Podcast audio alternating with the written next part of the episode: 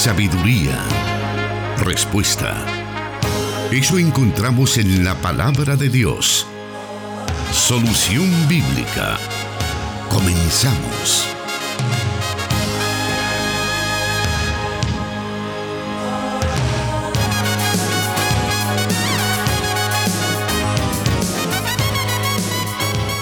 Estamos una vez más en su espacio Solución Bíblica, este espacio que tenemos para poder llevarle a usted respuestas basadas en las sagradas escrituras, esas que muchas veces nosotros necesitamos escuchar una voz afirmativa sobre diferentes temas que surgen en nuestro andar cotidiano, sobre todo si queremos encarrilar nuestra vida en la voluntad de Dios. Entonces es una preocupación para nosotros saber si lo estamos haciendo conforme a la voluntad de Dios.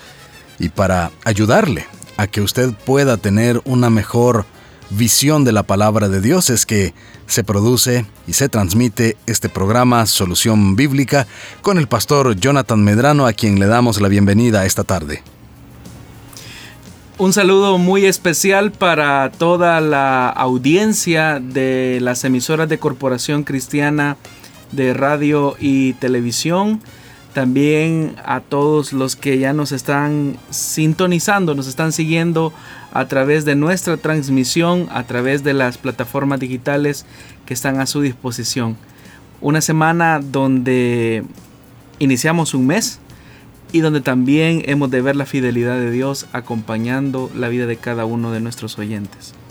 Claro que sí, queremos saludar a todos los oyentes de Corporación Cristiana de Radio y Televisión que nos están escuchando a través de las emisoras Plenitud Radio para Santa Ana 98.1 FM, Restauración 100.5 para todo El Salvador, Restauración San Miguel 1450 AM para la zona oriental de El Salvador y en la zona occidental de Guatemala está conectados con nosotros nuestros hermanos de Cielo FM 89.1.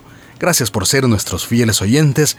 Sabemos que usted podrá aprender muchísimo sobre las temáticas, sobre las preguntas que tenemos para compartir con usted en esta tarde. Incluso pues también queremos agradecer la paciencia que muchos de nuestros hermanos tienen al realizar sus preguntas, las cuales colocamos en una lista y por orden de llegada se les van dando seguimiento, como lo digo siempre, de manera muy amplia para que usted eh, tenga pues la certeza que su pregunta será respondida con la mayor dedicación posible.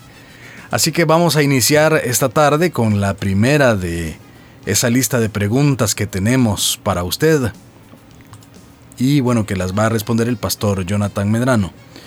Y dice de la siguiente manera la primera pregunta. ¿Cómo se puede interpretar lo que en Apocalipsis dice de Juan que él estaba en el día del Señor? ¿Se refería al primer día de la semana o él solo estaba celebrando el recordatorio de la muerte de Cristo?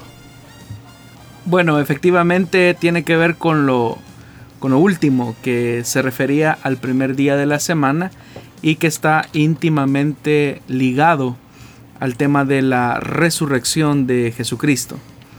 El día del Señor está haciendo alusión, como ya lo dije, al día domingo, que es como nosotros lo conocemos.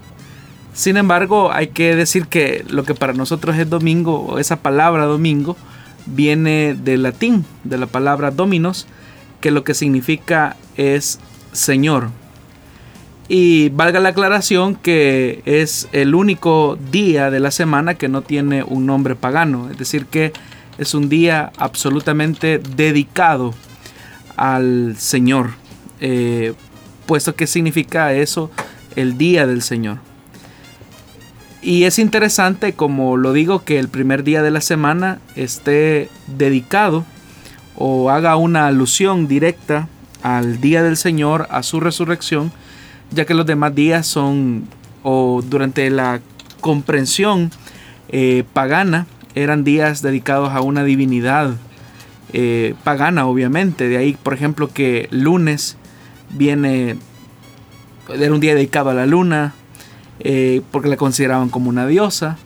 Eh, martes de Marte, miércoles de Mercurio, jueves de Júpiter, viernes de Venus y sábado de Saturno.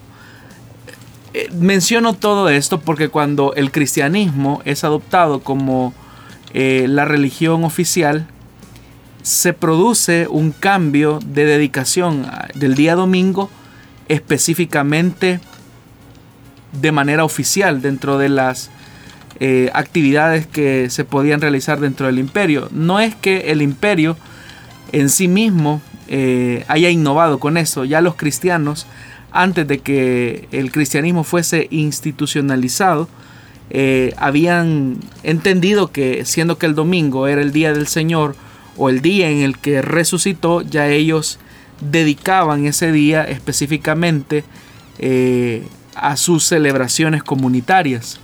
En tanto que en el imperio pues ese día se utilizaba eh, como una celebración cúltica al emperador, los cristianos lo hacían al Señor.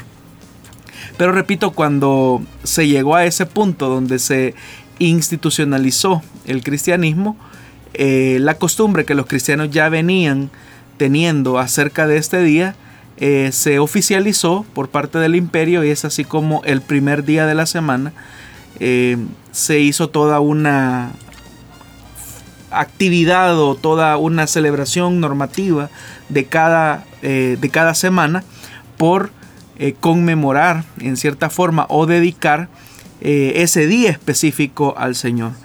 Las personas eh, realmente creen que porque ese día no se trabaja es que se asiste a la iglesia, por ejemplo. Sin embargo, es lo opuesto.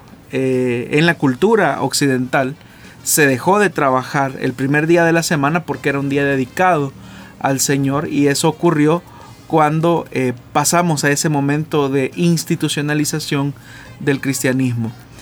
Eh, es importante notarlo porque dentro de todo ese proceso de adaptación que se va haciendo de la vida eh, cristiana bajo la jurisdicción del imperio, muchas de las fiestas que el imperio tenía fueron de alguna manera acoplándose a la nueva dinámica religiosa que, que ahora habría esta, naciente fe que, para, que por un tiempo fue perseguida y ahora se vuelve en una oficialidad del imperio. Así que sí, efectivamente, eh, cuando en el libro de Apocalipsis nosotros encontramos que se dice que Juan estaba en el día del Señor, está haciendo alusión a que era el primer día de la semana y está haciendo también un énfasis teológico a que los cristianos tenían muy presente que el día domingo era un día que les recordaba que fue un día domingo donde Jesús resucitó de entre los muertos.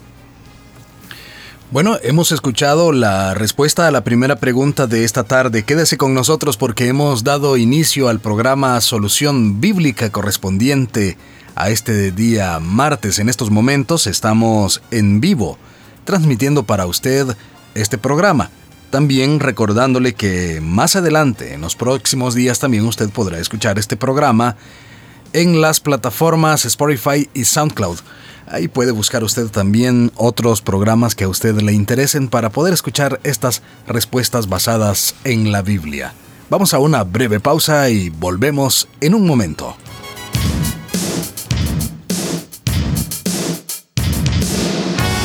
Escríbenos tus preguntas al número de WhatsApp de Plenitud Radio 503 7848 5605 y número de WhatsApp de Restauración 503 78 56 94 96.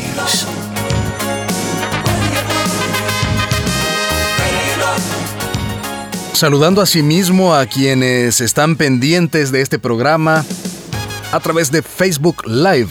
Estamos transmitiendo a través de la fanpage de Plenitud Radio y Misión Cristiana Elim Santa Ana y en YouTube a través de Elim Santa Ana. Gracias por estar muy pendiente de nosotros, gracias por estarse reportando, por estarnos enviando también toda esa información que necesitamos. Eh, por supuesto puede hacer sus comentarios, sus saludos y no olvide mencionar dónde nos está escuchando para que así nosotros podamos también incluir su saludo en esta tarde. Nos alegra mucho saber que usted está muy pendiente de este programa. Vamos a la siguiente pregunta de esta tarde, la cual dice así. ¿Por qué es prohibido casarse entre parientes? ¿Es o no es pecado? Para responder a esta pregunta es importante referirnos al libro de Levítico en el capítulo 18, versículos del 6 al 18, donde se establece eh, el límite y las prohibiciones de las uniones matrimoniales entre personas que tengan parentesco familiar. En ese capítulo, en ese texto específicamente, Dios está estableciendo que es importante tener consideraciones precisas acerca de entre quienes se tiene que llevar la unión matrimonial. Y efectivamente hay una prohibición absoluta acerca de que estas uniones deban de producirse entre personas que pertenezcan a una misma familia. De ahí, por ejemplo, que el texto señala diciendo cosas como que es, un, es una deshonra que una madre tenga relaciones sexuales con su hijo, que un padre tenga intimidad sexual con su hija, o que una tía lo haga con una sobrina, o que un abuelo lo haga con una nieta. Y esto pues obviamente porque el Señor da una importancia significativa al honor y a la dignidad que está revestida eh, o está revestido en el vínculo del matrimonio. De ahí que es el Señor el que está limitando estas uniones matrimoniales eh, entre la familia. Y efectivamente el Señor incluso eh, ve la posibilidad de un matrimonio entre familiares como algo abominable, algo que el Señor detesta, porque se está anulando el honor y la dignidad con, el, con lo que está revestido el matrimonio mismo. Así que en todo ese capítulo 18 del libro de Levítico nosotros encontramos las limitaciones de esas uniones matrimoniales entre personas que tengan un parentesco familiar. Cabe mencionar que normalmente cuando se hace esta pregunta eh, se está ligada a la, también a las preguntas que si las, las uniones matrimoniales entre primos están prohibidas en la escritura. Y en todo este capítulo pues es la única eh, variante que no aparece. Es la única, más bien sería, es la única observación que no se hace dentro de ese listado de prohibiciones que el Señor hace de manera categórica. Ahora, eh, por razones de salud, por razones eh, que también tienen que ver con elementos de parentesco, de cultura, eh, ya colocamos el primer estamento, que es el bíblico, es decir, Dios lo prohíbe, pero por razones de salud, por razones eh, de parentesco, de unión eh, y de comprensión cultural, pues obviamente esto siempre ha sido visto como algo impropio. Y obviamente que la cultura, la sociedad lo ve como algo impropio porque el pensamiento bíblico ha permeado de tal forma que hay restricciones bastante marcadas en cuanto a las uniones de este tipo. Seguimos con más esta tarde y bueno, vamos a ir a la tercera pregunta, vamos a avanzar un poco en la lista que tenemos para esta tarde. Y esta pregunta dice simplemente, ¿la duda destruye? El que los seres humanos experimentemos dudas es parte del proceso racional que tenemos como seres humanos acerca de cómo interpretamos la realidad o de cómo nos podemos acercar a ella. La mayor parte de descubrimientos han pasado por el filtro de la duda y la pregunta. En ese sentido, la duda es positiva, porque buscamos una respuesta ante aquello que no conocemos o que no podemos explicar. Ahora, un creyente experimenta dudas y eso no debe ser algo a lo que nos debamos a lo que debamos de sentir algún tipo de vergüenza o de miedo o de temor necesariamente, porque todos los cristianos desde el momento del nuevo nacimiento experimentamos inquietudes, preguntas que obviamente que con el recorrer de la vida cristiana van teniendo una respuesta. Ahora, el punto es que cuando esos momentos llegan, las dudas vienen cuando las preguntas nos asisten, es importante que nosotros vayamos a la fuente de nuestra verdad y de nuestra fe. Y esa fuente de nuestra verdad y de nuestra fe siempre va a partir de la escritura y de la revelación que tenemos en la persona eh, de Jesús. Esto es de vital importancia porque eh, la duda que muchas veces aparece en nosotros eh, o que muchas veces tiende a generarnos algún tipo de inquietud, momentos de inestabilidad a veces en algunos aspectos de nuestra fe, es importante que nosotros siempre vayamos a la escritura y vayamos siempre al Señor. Cuando la duda nos asalta es el momento propicio para también para poner nuestra fe en acción, porque a veces la duda se relaciona no tanto con una verdad de la escritura, sino tiene que ver más con algo individual en el creyente.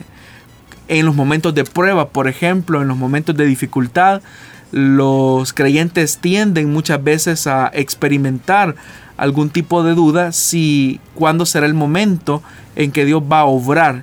Y en esos espacios eh, es donde muchas veces la duda nos asalta, nos quita eh, la paz que tenemos, pero ahí es donde la fe nos da el soporte, el sustento, el fundamento para soportar y enfrentar esos momentos de inquietud. Ahora, la fe no es algo que nosotros producimos, no es algo que nace porque nosotros lo queremos. La fe si lo podríamos decir de manera simple, es descansar en lo que Jesús ya dijo que haría y descansar en lo que Él es como Dios. Por eso es que cuando se habla acerca de descansar en Jesús, estamos hablando de creer en su palabra y de creer en lo que dijo. Ahora, es importante entonces que cuando la duda nos asalta, eh, tenemos que enfrentarla con fe, con actitud. Si la duda tiene que ver con algún aspecto que no tengamos claro acerca de una verdad de Dios, pues debemos de ir a la palabra de Dios, directamente al texto, qué es lo que Dios dice en su palabra. Pero la duda no tiene que ser vista necesariamente como algo negativo. Siga con nosotros, estamos transmitiendo para usted el programa Solución Bíblica. Aún hay más preguntas que estaremos dando a conocer en unos momentos más cuando regresemos de una breve pausa.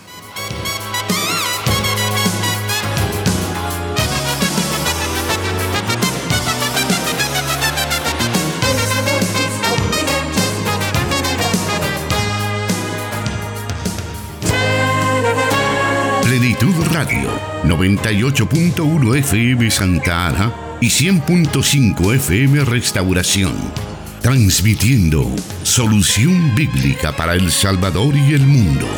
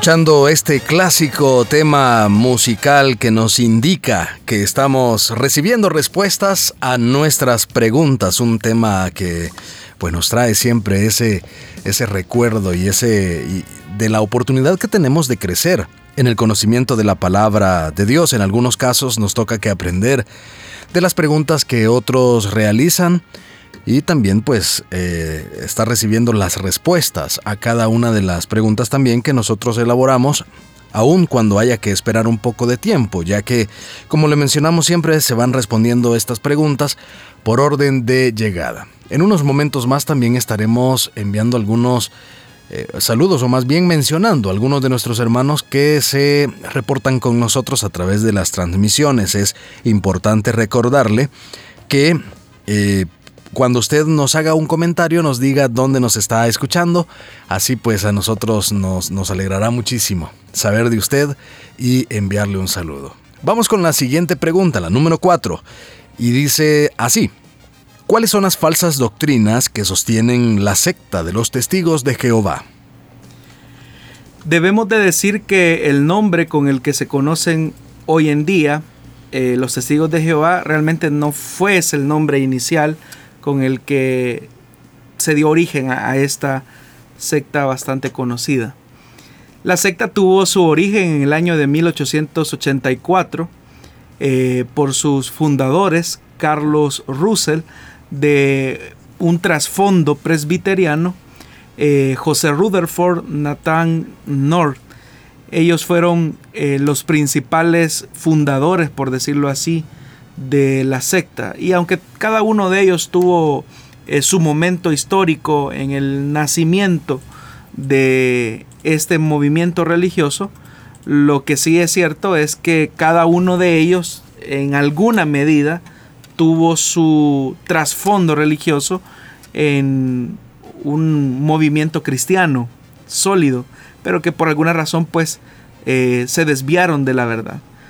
Ahora, al principio, en el año de 1884, eh, como ya lo dije, tenían otro nombre, se conocieron como la Sociedad de Tratados de la Torre del Vigía, eh, también fue conocida como la Sociedad de la Torre del Vigía de Sion, se conoció también como la Asociación Internacional de Estudiantes de la Biblia, eh, Reino Teocrático, Púlpito del Pueblo, Aurora Milenial, Ruselismo, Sociedad Bíblica y Tratados de la Torre del Vigía, Sociedad de la Atalaya, pero ya específicamente en el año de 1931 es que se conoce a este grupo religioso con el nombre con el que lo conocemos ahora, que es el de la secta de los testigos de Jehová.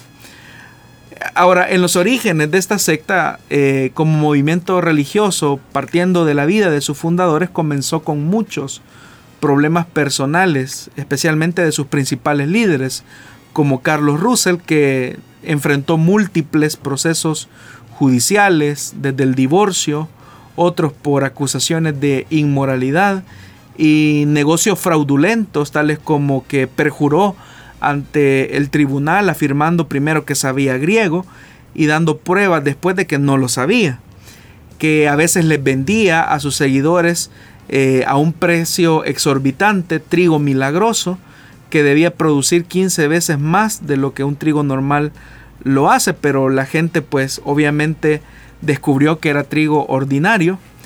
También el mismo fundador de los testigos de Jehová, Carlos Russell, vendía frijoles milenarios y semilla maravillosa de algodón, la llamaba él, y que obviamente solamente los que pertenecían a la secta de los testigos de Jehová podían ver el fruto de eh, estas semillas milagrosas. También incluso en los orígenes de esta secta, eh, Russell hablaba acerca de remedios eh, mágicos, por decirlo así, que podían curar cualquier enfermedad, apendicitis, tifoidea, cáncer.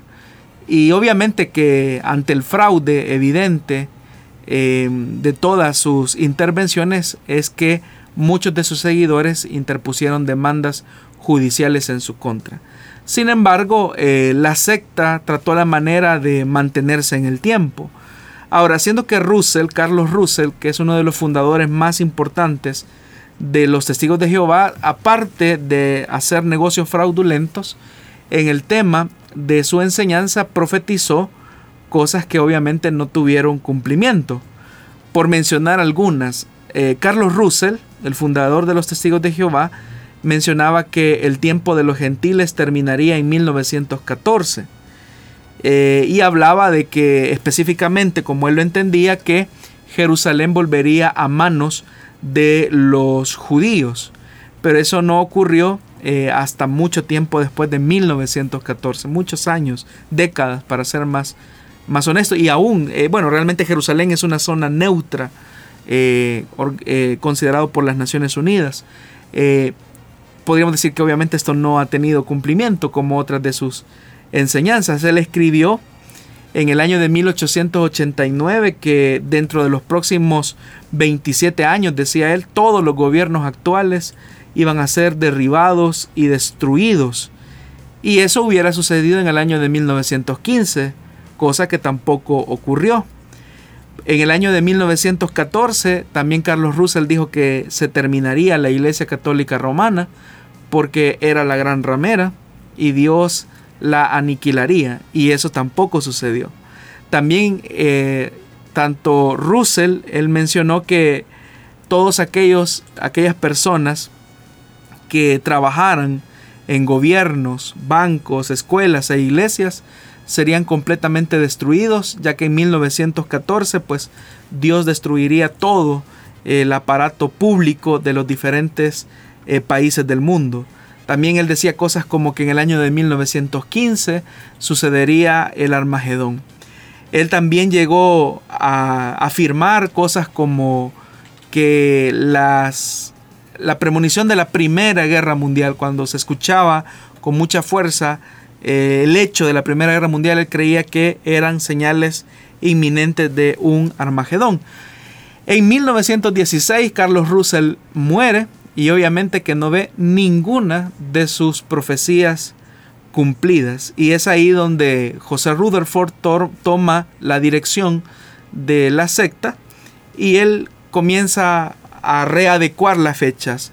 Y quizás una de las cosas que quedó más evidente entre los testigos de Jehová en los inicios es que ellos decían que en el año de 1918 eh, Cristo vendría. Entre 1914 se dio una fecha, pero eh, este señor eh, de apellido Rutherford, cambió la fecha y dijo que en 1918 aparecería realmente Jesús. Pero eso fue una constante dentro de las enseñanzas.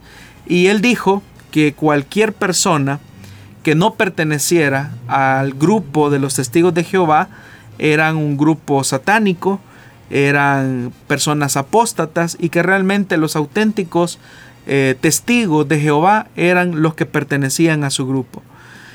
Y pues obviamente al darse cuenta que ninguna de sus profecías se cumplió, que ninguna de las fechas se cumplió, él incluso hablaba de una especie de resistencia que tenían que tener los testigos de Jehová eh, o los testigos del Señor, decía él, eh, contra todo gobierno del mundo. Y de ahí pues que cosas como el no saludar la bandera, el no tener algún tipo de lealtad a la patria o el no, no ir eh, a conflictos bélicos era considerado como, como algo positivo dentro de esta secta. El hacerlo hubiese significado dentro de la comprensión de los testigos de Jehová como un adulterio contra Dios. Y de hecho que hasta hoy pues nosotros notamos que esta secta es bastante renuente al patriotismo que puede existir en cada país entre otras enseñanzas, ¿verdad? Que son más conocidas, como el hecho que eh, los testigos de Jehová son muy críticos con respecto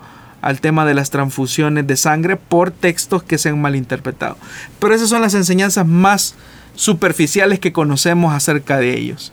El problema es que hay otras enseñanzas que se alejan más todavía de las verdades bíblicas y escriturales, partiendo por el hecho que ellos tienen una Biblia, eh, la versión del Nuevo Mundo, eh, una traducción propia de ellos, manipulando los textos eh, originales, o manipulando el texto de ellos, la versión de ellos, para hacer calzar algunas de sus interpretaciones erróneas. Dentro de esas enseñanzas de los testigos de Jehová, ellos, por ejemplo, niegan la naturaleza trinitaria de Dios y por lo tanto niegan la naturaleza divina de Jesús. Y eh, una cosa lleva a la otra. Al negar la naturaleza divina de Jesús, al negar la naturaleza trinitaria de Dios, también están negando la preexistencia de Jesús. Ellos dicen que Jesús es una especie de ángel exaltado.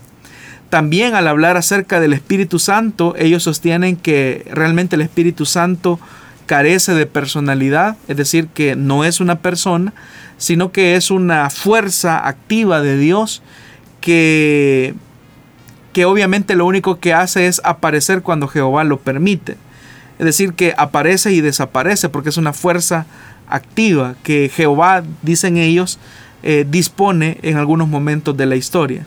Ahora, en cuanto a la salvación, Russell, por ejemplo, sostiene que el rescato hecho por Jesús, es decir, la muerte de Jesús en el madero, no garantiza la vida eterna. Ellos dicen que que Jesús haya muerto en la cruz no garantiza la vida eterna, sino una especie de segunda oportunidad que Jehová da a los hombres. Pero eso no implica ni un nuevo nacimiento y tampoco eh, se coloca la esperanza en el sacrificio de Cristo bajo la enseñanza de los testigos de Jehová. También los testigos de Jehová enseñan que hay un número limitado de personas eh, redimidas o rescatadas que es de 144 mil. Eh, y eso haciendo referencia a lo que Apocalipsis dice en relación a ellos. Y ellos interpretan ese número de manera así literal. De tal manera que muchos de los que pertenecen a esta secta pues ya han quedado fuera porque la secta supera ya el número eh, de 144 mil. Ellos tampoco eh, no creen en la condenación eterna.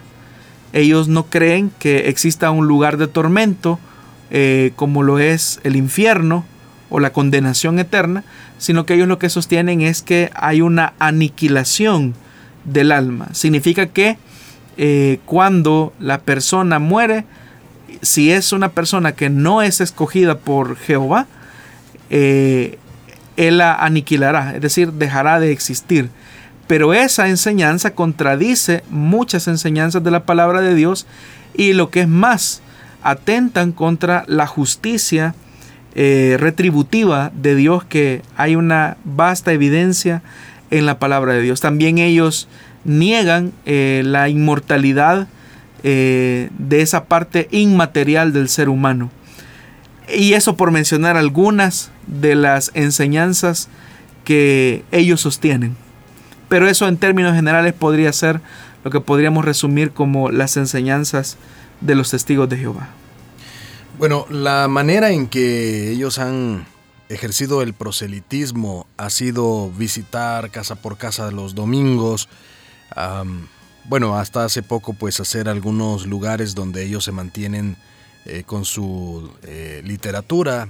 En algunos años también se han escuchado algunas concentraciones masivas, pero con respecto al tema del proselitismo que ellos ejercen casa por casa, ¿Qué debe hacer un cristiano evangélico si un testigo de Jehová llega?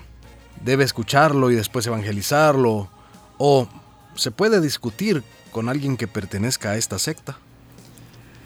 Bueno, yo creo que todos en algún momento, y es algo que si, si, dentro tal vez de lo negativo podríamos destacar algo positivo, es la diligencia con la que ellos se dan a la tarea de difundir sus ideas. Pero y todos hemos tenido quizás la experiencia que de repente nos han tocado la puerta y, evidentemente pues son, son ellos. Ahora, ¿qué es lo que debemos de hacer como cristianos si eso ocurre? Obviamente que cuando ellos llegan, no llegan con la intención de escucharlo a usted. Eh, es más, ellos lo ven a usted como una persona a la que se debe de convencer que la secta de los testigos de Jehová es el único camino y es la única iglesia verdadera o el único grupo religioso aceptable ante Jehová como ellos lo dicen. Lo que no debemos de hacer es discutir con personas que de manera obstinada sostienen enseñanzas que son contrarias y opuestas a la palabra de Dios. Eso no significa que usted tenga que tratarlos con, eh, con irrespeto eh, simplemente usted puede decir, identificarse como creyente y decir que usted tiene eh, firmes sus convicciones acerca eh, de la Biblia y acerca de Dios. Y pues obviamente desatenderlos. Pero no debe de ser una actitud irrespetuosa de quererlos convencer o de quererles tratar la manera de de quitar sus ideas preconcebidas, porque esa no es la ruta por la que podamos nosotros eh, llevar a una persona al Evangelio.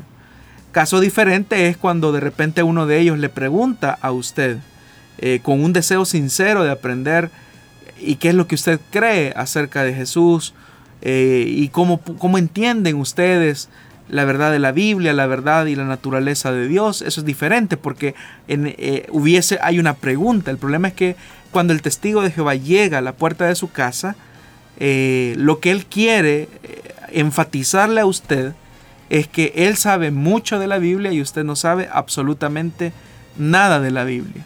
Y en muchos casos, tristemente, es cierto.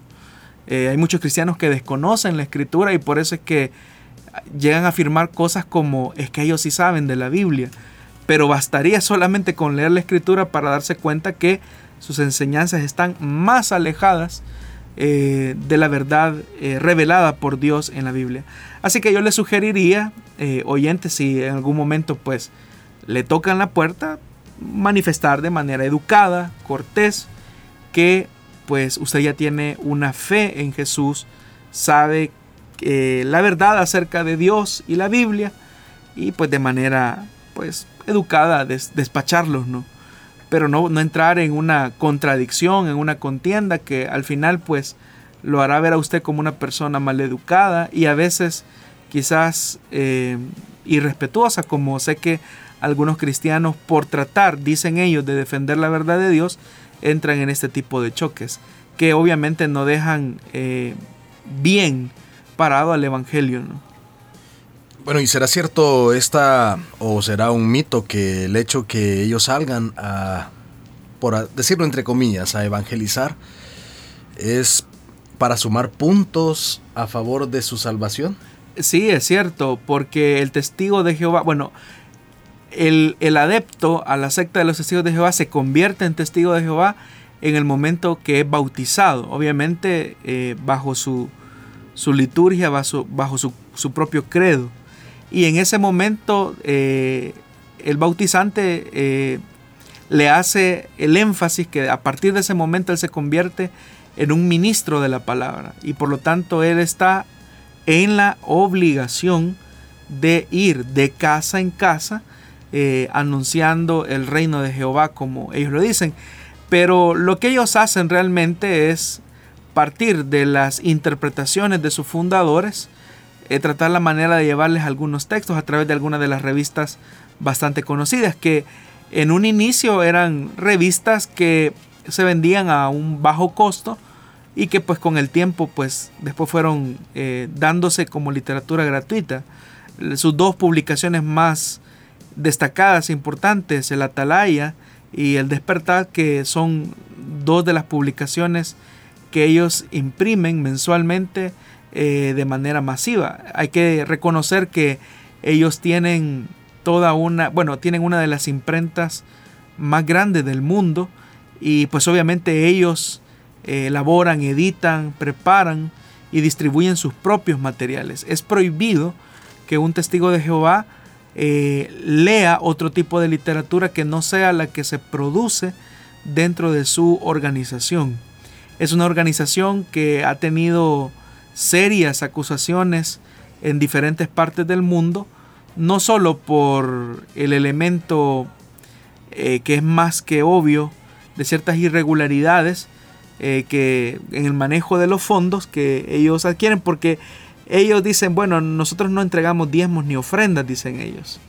e incluso esa es una de, sus, de las cosas de ataque que utilizan contra el creyente. Nosotros no pedimos ofrendas, pero dentro de la organización se piden cuotas, entre comillas, voluntarias que sirven para el sostenimiento de sus organizaciones. Pero lo que es importante destacar acerca de ellos es que el, origen de esta secta, al igual que la de los mormones, al igual que la de los adventistas del séptimo día, al igual que la del nombre de Jesús, tuvieron su origen en comunidades de fe, de sana doctrina, si lo podemos eh, decir de alguna, de alguna manera. Tuvieron su origen eh, y ahí pues se cumple la palabra de Dios. Estaban con nosotros, pero no eran de nosotros. Y no hay peor mentira que aquella que tiene un cierto parecido con la verdad. Bueno, vamos a continuar. Esta tarde tenemos allí varios mensajes pendientes, varios, varios comentarios que nos han enviado. Vamos a hacer una breve pausa y vamos a darles lectura de manera breve a algunos de los comentarios que nuestros oyentes nos envían. Solución Bíblica con el pastor Jonathan Medrano. Desde Plenitud Radio 98.1 FM en Santa Ana, enlazada con Restauración 100.5 FM.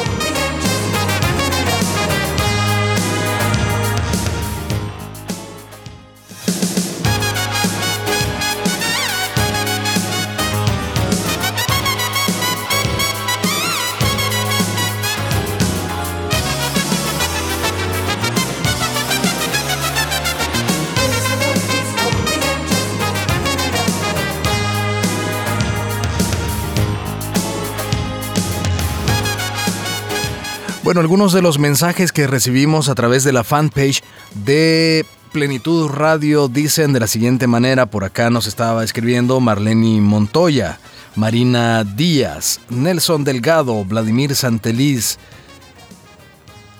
También nos escribe Flores Flores, muchas bendiciones hermanos, nos dice Carlos Flores, aquí estoy escuchando escuchándolos en Tennessee y ya en camino para la casa. Gracias a Dios, nos dice el hermano Carlos Flores. Muchísimas bendiciones. Luis Alonso Granados, que el Señor les bendiga, hermanos. Cristina Matías, Dios les bendiga, hermanos, desde Houston, Texas. Nelson Delgado nos dice saludos, Pastor Jonathan y Miguel, siempre pendientes del programa. Muchísimas bendiciones, hermano Nelson. Sonia Interiano, interesante tema, que Dios continúe usando sus vidas, nos dice. También Vladimir Santeliz, bendiciones hermanos, un cordial saludo a la distancia desde Maryland. Bendiciones, gracias por estar ahí pendientes hermanos en Estados Unidos y por estarse reportando con nosotros. Raúl Moreno nos está escribiendo en la fanpage de Misión Cristiana Elim Santa Ana y nos dice así. Dios les bendiga, les escuchamos en Izalco Sonsonate y son de mucha bendición para nosotros, pues siempre aprendemos algo nuevo. Gracias hermano Raúl en Izalco Sonsonate por estarnos escuchando y estarnos saludando. Saludamos también a todos los que están conectados por ahí viendo esta transmisión. Son algunos de los mensajes que tenemos y ahora vamos a dar paso a la siguiente pregunta de esta tarde para aprovechar esta recta final del programa y así poder escuchar esas respuestas que la palabra de Dios nos da. Dice la siguiente pregunta así. ¿Realmente estamos en principios de, dolores según Mateo 24? Bueno, la frase se encuentra en lo que se conoce como el discurso escatológico de Jesús, y cuando se hace mención acerca de eh, principios de dolores, la idea que se nos viene eh, son los dolores antes de dar a luz.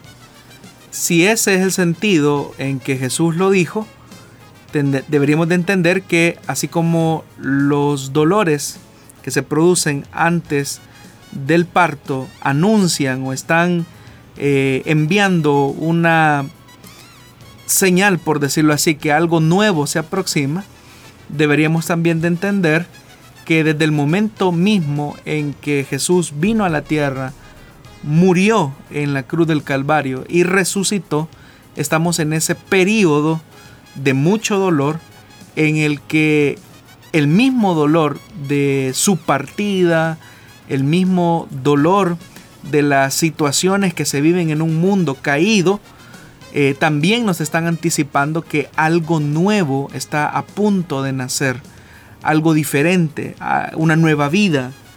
Y en ese sentido, pues podríamos decir que desde el momento en que Jesús dio estas palabras, estamos eh, en, ese, en esos principios de dolores. Pero que, como ya lo dije, son signos de anticipación de algo que ya está, pero que todavía no está.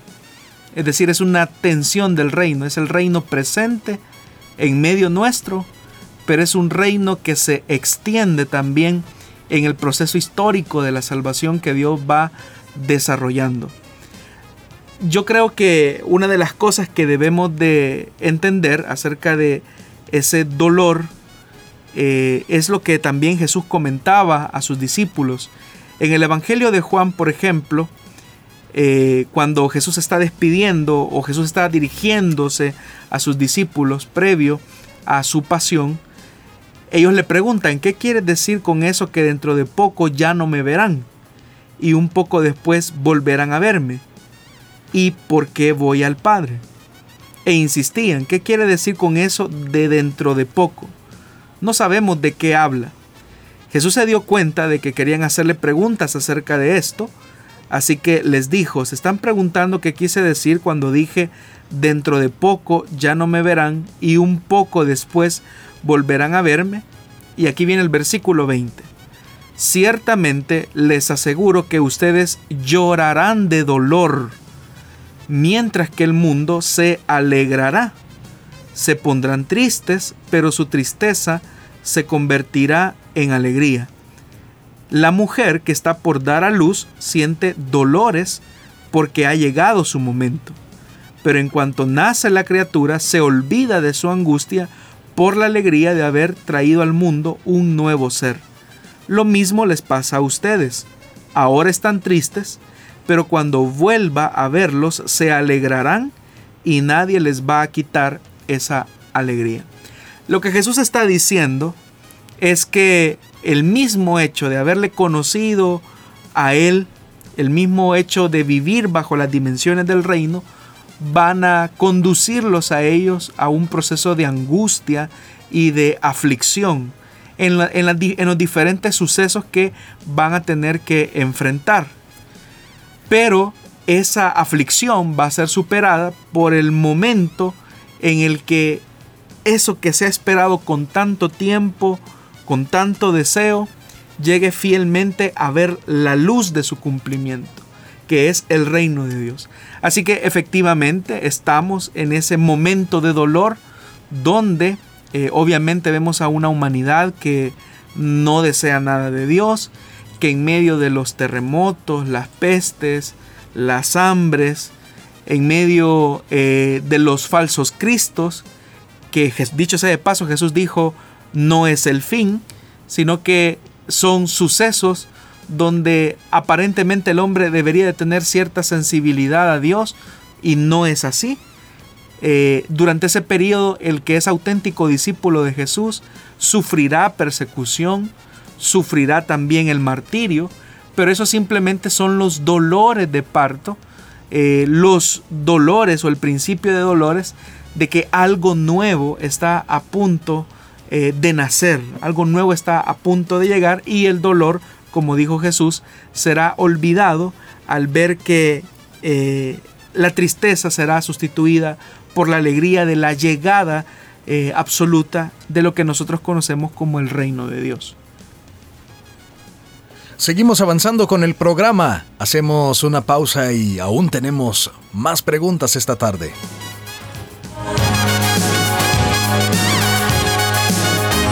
Su palabra es luz Solución Bíblica.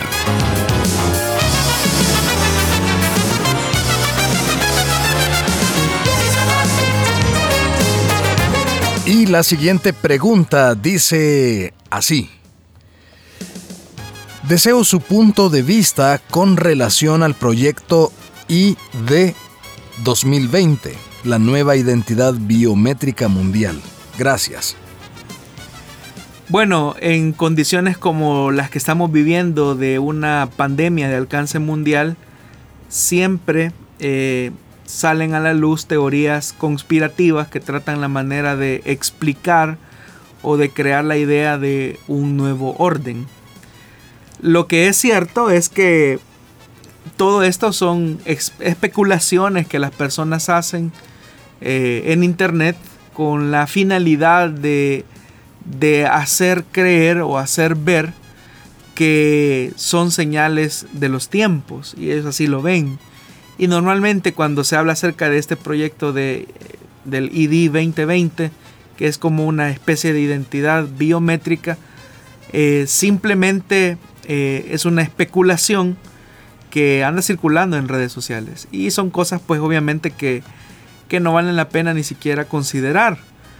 Por eso es que nosotros no debemos de dejarnos fascinar por todo lo que se publica en las redes sociales. Hay que tener en cuenta algo, desde el momento en que nosotros tenemos una identificación, eh, un documento de identidad, ya nosotros eh, estamos registrados ante el gobierno eh, como tal. Y obviamente que en la medida en que vaya evolucionando la tecnología, en la medida en que vaya evolucionando la ciencia, obviamente que estos procesos de identificación de personas se van a hacer más, eh, más complejos, eh, más tecnológicos eh, y de mayor alcance. Pero eso nada tiene que ver o no, no nos tiene que asustar si ese avance tecnológico llegara a existir. El problema es que existe cierto sensacionalismo de ante esos descubrimientos tratar la manera de asociarlos a cosas que la Biblia no dice. Recuerdo que cuando estaba naciendo la tecnología de los, eh, de los chips y luego de los nanochips, eh, comenzó también otra especulación, que era una forma de controlar eh, a, la, a, los seres humanos. algunos incluso lo asociaban con el tema de la bestia o la marca de la bestia, el sello de la bestia y cosas semejantes a esas. Ahora todos pues obviamente tenemos un documento que utilice tecnología eh, de chip eh, o de nanochip. desde el mismo momento en que usted tiene un teléfono celular, usted ya está, es identificado, eh, rastreado tecnológicamente y es una realidad en la que cristianos y no cristianos estamos envueltos. Así es que realmente esto va a pasar, obviamente, inadvertido. Y yo creo que es algo que no, que no vale la pena. Hay que tener mucho cuidado con lo que vemos y escuchamos eh, a través del Internet. Bueno, valga la advertencia tal vez con respecto a ese tema, que nuestros hermanos, nuestros oyentes tengan muchísimo cuidado con todo lo que comparten en las redes sociales, fotografías, datos, eh, y todo eso, ¿no? Porque como usted lo dice, estos dispositivos precisamente tienen esa función y esto no es un mito de poder rastrear a cualquier persona y aun cuando se comparten eh, fotografías o mensajes privados, siempre hay una base de datos donde está todo eso almacenado, pastor. Sí, incluso sus búsquedas, sus preferencias en las redes sociales, eh, los, las grandes corporaciones tecnológicas las identifican de tal manera que aquellas cosas que a usted le, le atraen o las que usted busca son las que estos medios eh, le proveen. Pero toda esa, esa información está siendo almacenada obviamente en la nube. Eh, de hecho, eh, las grandes... En Estados Unidos, especialmente en, en un año electoral como el que se está viviendo en los Estados Unidos, eh, evidentemente que las, los grupos de campaña de los dos principales partidos en contienda, eh, obviamente ellos ven cuáles son las preferencias, cuáles son las percepciones que tienen los electores a partir de lo que ellos buscan a través de las redes sociales. Y de hecho que al ver toda esa información ellos tratan de capitalizar ese elemento de sensibilidad en el votante. De tal manera que los discursos, eh, las agendas programáticas o la oferta electoral que se pueda hacer va en esa dirección o va siguiendo esa tendencia. Eso a partir de las preferencias. Pero repito, eh, de alguna manera todos nos vemos sumergidos en esta era tecnológica eh, que pues tiene sus elementos positivos y sus elementos negativos. Yo recuerdo que hace años incluso se hablaba acerca eh, del código de barras. Incluso hubo literatura evangélica que se atrevió a afirmar que el código de barras era la marca de la bestia. Y recuerdo el título de un libro que yo creo que ya no se publica por obvias razones, que se llamaba Control Total, así se llamaba. Y aparecía en la portada, los que leímos esa serie de, libros, eh, me confieso que leí esos libros, eh, de, un, de una persona que tenía eh, una barra, un código de barras en la frente, ¿verdad? Entonces, y se decía que el código de barras era la marca de la bestia y del anticristo. Obviamente hoy todos los productos que pues obviamente la mayor parte de productos, tendríamos que ser honestos, pero la mayor parte de productos tienen códigos de barras. Incluso hasta las Biblias que usted compra en una librería tienen un código eh, de barras. Pero son, como repito, teorías que la gente eh, arma en las redes sociales, en el Internet, y obviamente que carecen de todo fundamento. Bueno, nuevamente el tiempo se nos ha agotado para poder compartir con usted este programa. Siempre quedan pendientes varias preguntas, pero en la medida de lo posible se les va dando respuesta. Le motivamos para que usted siempre nos las envíe a través de los diferentes medios que ponemos a su disposición. WhatsApp, Facebook. Ahí usted puede enviar esas preguntas y con el mayor de los gustos nosotros tomamos nota de ellas y en su momento las damos a conocer a la audiencia y al pastor Jonathan también para que podamos escuchar esa respuesta. Pastor, muchas gracias por habernos acompañado nuevamente. Gracias a usted, hermano Miguel, por su compañía y gracias a los oyentes de las emisoras de radio que gentilmente nos honran, nos dan el privilegio de poder llegar hasta la intimidad de sus casas, hasta la intimidad de sus, en sus vehículos, especialmente a esta hora de la tarde donde muchos se encuentran retornando hacia sus hogares. Que el Señor les bendiga, hay que tomar en cuenta todas las medidas que se están siendo brindadas de seguridad ante la emergencia que estamos viviendo a nivel mundial, pero también confiemos en el Señor, que Él siempre tiene cuidado de nosotros. Y también para asistir a la congregación, ya que se ha abierto las puertas, aunque parcialmente, pero ya la iglesia está empezando a abrir sus puertas. Sí, es importante que los que tenemos la oportunidad de congregarnos lo hagamos siguiendo las instrucciones que nos han sido brindadas a través de los medios de comunicación. Es importante que nuestra fe sea fortalecida a través de la comunión que tenemos los unos con los otros, a través de escuchar el consejo de la palabra de Dios y cuando expresamos nuestra gratitud a Dios en la adoración o en el tiempo de alabanza que tenemos durante un servicio regular. Esto pronto eh, pasará, llegará el momento en el que volveremos todos a congregarnos con la, con la facilidad con la que antes lo hacíamos, pero es importante que seamos pacientes y que cumplamos todas las medidas que nos han sido brindadas a través de los medios de comunicación.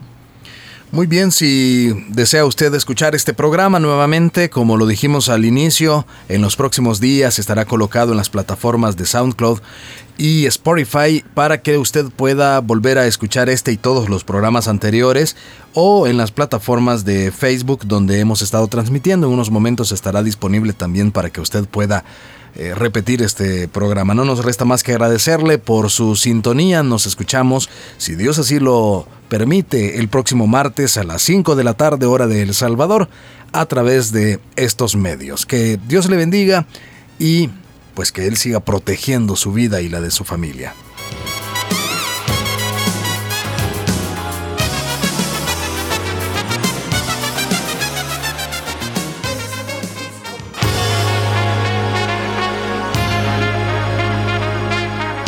Encontramos respuesta en la palabra de Dios.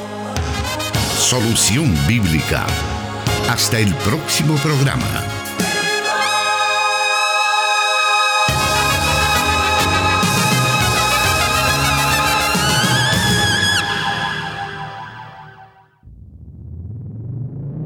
Transmitiendo